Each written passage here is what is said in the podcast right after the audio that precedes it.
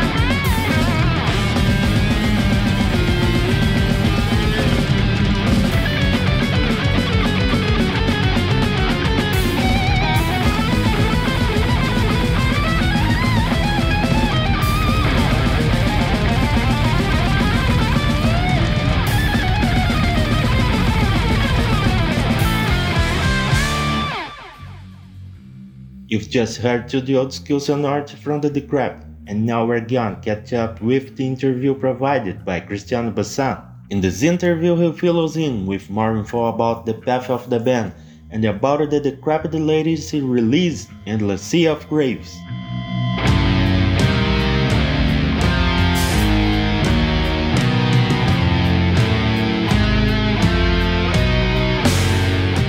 Hi, Vanelli. How are you doing? You all right? Uh, pleasure to be here with you. And let's get on with this interview then. Decrepid started in 2005 as a thrash metal band after a few years. It was reborn in 2008 as a death metal. How was this beginning and transition for everyone in the band? So, yeah, the, the band starts in 2005 with Danny and his mate playing thrash metal basically. And uh, by 2008, uh, I think his mate already left, and he had a drummer and a guitarist with him. And they've been offered, I think, the, the beginning of 2009, uh, a gig to support Nunslaughter. And they had no vocalist at the time. And I was singing in a band, death metal band in London called Repugnant Liberation. So then uh, Danny gave me a call and asked if I could, if I wanted to do some session vocals for them and that was four weeks before the gig. And say yeah why not? And that's why i started rehearsing with Decrepid. And we did that gig four weeks later and we're still playing. In 2011 Decrepid launched the first album devoted to death. Was it an independent release or did it happen travel label? So yeah before we we released devoted to death we recorded a live ep in a venue in London called the Purple Turtle. Uh, that was actually released uh, in 2009, if I'm mistaken, by Tefto Records. And after that, in 2011, we went down to a little uh, coast town called Margate.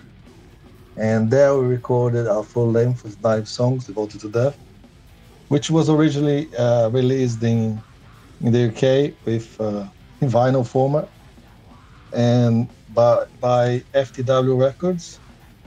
We also released uh, this album in South America, in Chile, uh, by Heretic Deathcore Productions, and also in Mexico with uh, Blaze Productions. Uh, currently, we have no plans to release it again. It's quite a rare album, but let's see. We never know what's going to happen in the future. The album Osseous Empire was released in 2015 through Dave Rotten's Extreme Music Records from the Avulsed band. Tell us a little about how they got interested in the band, the proposal they did, how was it released? If I'm not mistaken, Danny, our guitarist, uh, met uh, Mr. Rotten, Dave Rotten from Avulsed, uh, in, in some festival in Europe, and they spoke about it and I think Danny sent him a copy of our first EP or Devoted to Death, I don't remember well. And we end up signing a contract with him for two full length albums. And that's how Osseous came about in 2015. Uh, uh, our, now it's an album that's true to our sound, it's more old school, and we achieved a better production because we went up to Birmingham in the Midlands to record with uh, Greg Chandler. He's the uh, singer and guitarist in Esoteric. So he produced and recorded this album for us. And the result was great. We were really happy about it at the time. Uh, we had loads of good reviews. Uh, and we actually uh, end up touring twice Europe this album. Yeah, it's a great album. We really like it. During these 15 years on the road, how many life changes did the craft suffer? Yeah, in this last 15 years, we had plenty of changes and members of the band coming and going. But that's uh, because we are five-piece band. It's I think that's unavoidable way because circumstances change and people get different work. Uh, they have to move. They they're tired, they're not focused, they want to do something else. So it's, it's very normal to to change members, but uh, it's been pretty stable the last few years. Uh, our drummer now, Tom, he's been with us uh, for the five years, if I'm mistaken. Uh, our bass player about three years. Uh, we just have a new guitarist, Lander. Uh, he just joined, um, which is fun. It's great. Is uh, the second uh, Brazilian in the band because we've always been English, English guys, and just me as a Brazilian. Uh, that's gonna big different, bring some different influences as well, which we're looking forward to it. But keeping to the same old recipe, which is old school death metal. Uh, I've I've been since 2009, which is pretty much the the beginning of uh, gigs and recording all that. Uh, but the, from the very very beginning, it's only Danny, the guitarist. In this year's July, Decrepid launched the album Endless Sea of Graves through Extreme Music Records. How was it for the band to release a new album, five years after the last one? Yeah, it took five years to get to release uh, Endless Sea of Graves. We actually never hurry in the process of composing, writing music. Uh, we like to release music that we're 100% satisfied. We never want to put something out there just for the sake of it. Um, it's an album that it, it's, it's quite challenging. There's it's probably the album with uh, the highest level of technicality in terms of music for us. Uh, we don't want to see ourselves as, as, a technical band, but at the same time, it's a, a natural evolution. We got to the stage. Uh, we've got a very long song at the end, the title song is called The Endless of Graves as well. Uh, uh, it's been really well received. We we we were not worried because we really liked the song, but because the 14 years, 14, uh, sorry, 14 minute long song, uh, people say might be a bit boring, but uh, you had very good feedback about it, and, and it's good to hear the, all the good reviews coming up as well. Um, uh, we had big plans for this album this year. Uh, uh, before COVID happens, we we meant to be go out and tour, and uh, the tour was meant to be happening last week actually. Uh, we will be touring partners from Finland, and the, for the first half of the tour, and the second half with a Sentinel from Sweden. Uh, obviously, obviously didn't happen. Um, uh, meant to be playing UK Death Fest, which was also postponed for next year. Uh, Porto Death Fest in Portugal in September, yeah, uh, that was also cancelled, and we have a gig sports day from Death in November, but we're not entirely sure that's gonna be going ahead as well. So, uh, yeah, the, the album had great reviews, but time that we released it is unfortunate and but it's nothing we can do about it. I just get on with it and look forward to the future. Regarding the previous releases, in your opinion, how has it been Decrepid's evolution, mainly after Endless Sea of Graves' conclusion? Well, I would consider that was a massive uh, evolution and development since the first album.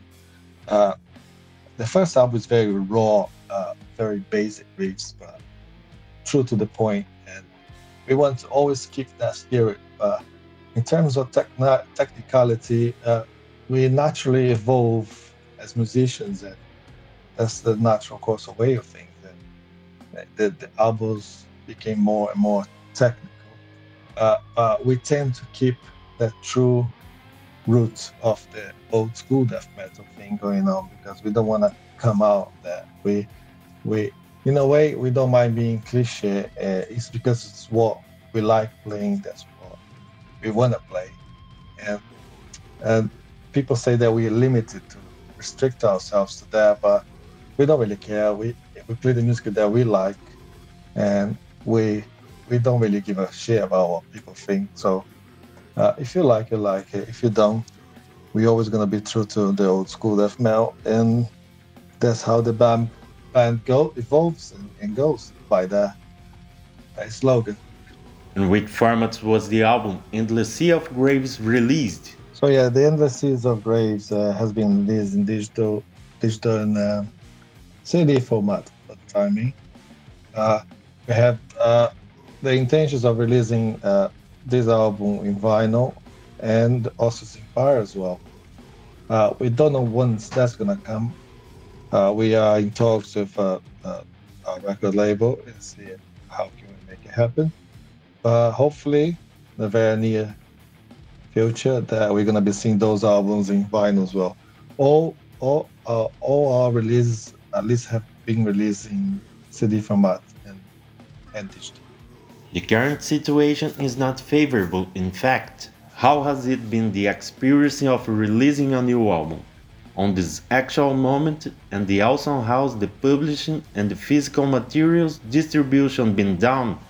Yeah, so COVID 19 was a big fucker and a big mess for our plans for 2020. We had, uh, like I mentioned before, the tour in this month and gigs abroad and so many things that have been cancelled and a massive uh, demotivation really but we try to focus on on the positives we used to rehearse in a place that also got closed down by covid-19 and but we managed to get room just for ourselves now and we we use our own equipment to to play, and we got the facilities to record as well. So we're writing music. We've got about three new songs ready, and we're planning to record a demo, something like that, and I don't know, release the,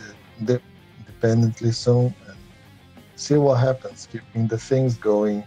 I look forward that 2021 is gonna be a much better year, and things gonna come back to normal. So we can start playing again. And uh, enjoy gigs. And That's Vanderlei, thanks for the opportunity. Uh, it's great to talk to you about metal and about band and and also want to thank Alma Londrina Radio Web and your program Long Live Metal.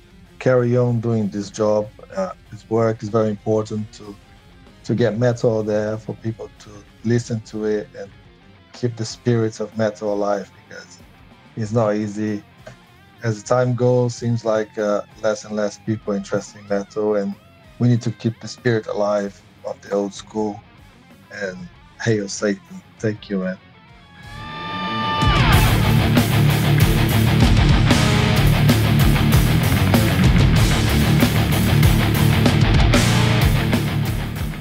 That was Cristiano Bassan's interview. Decrepid's lead vocal death metal band straight from London, UK, Cristiano told us a little about the band's foundation, their initial releases, and about the opportunity of signing under Dave Rotten's label, Extreme Music.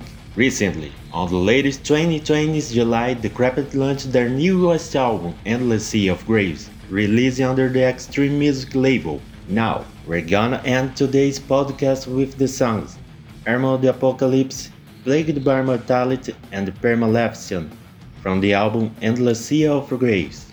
A big hug in the now. See you guys next time.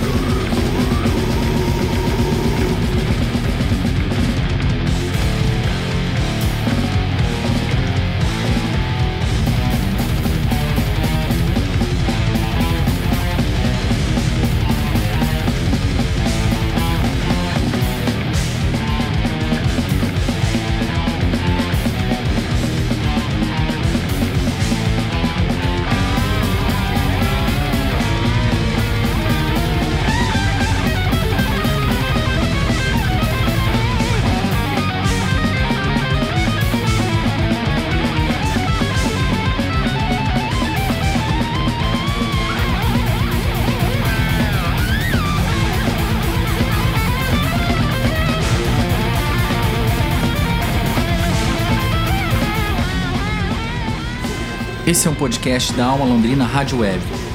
Edição de áudio Thiago Franzin, produção radiofônica Teixeira Quintiliano e apresentação Vanderlei Castro.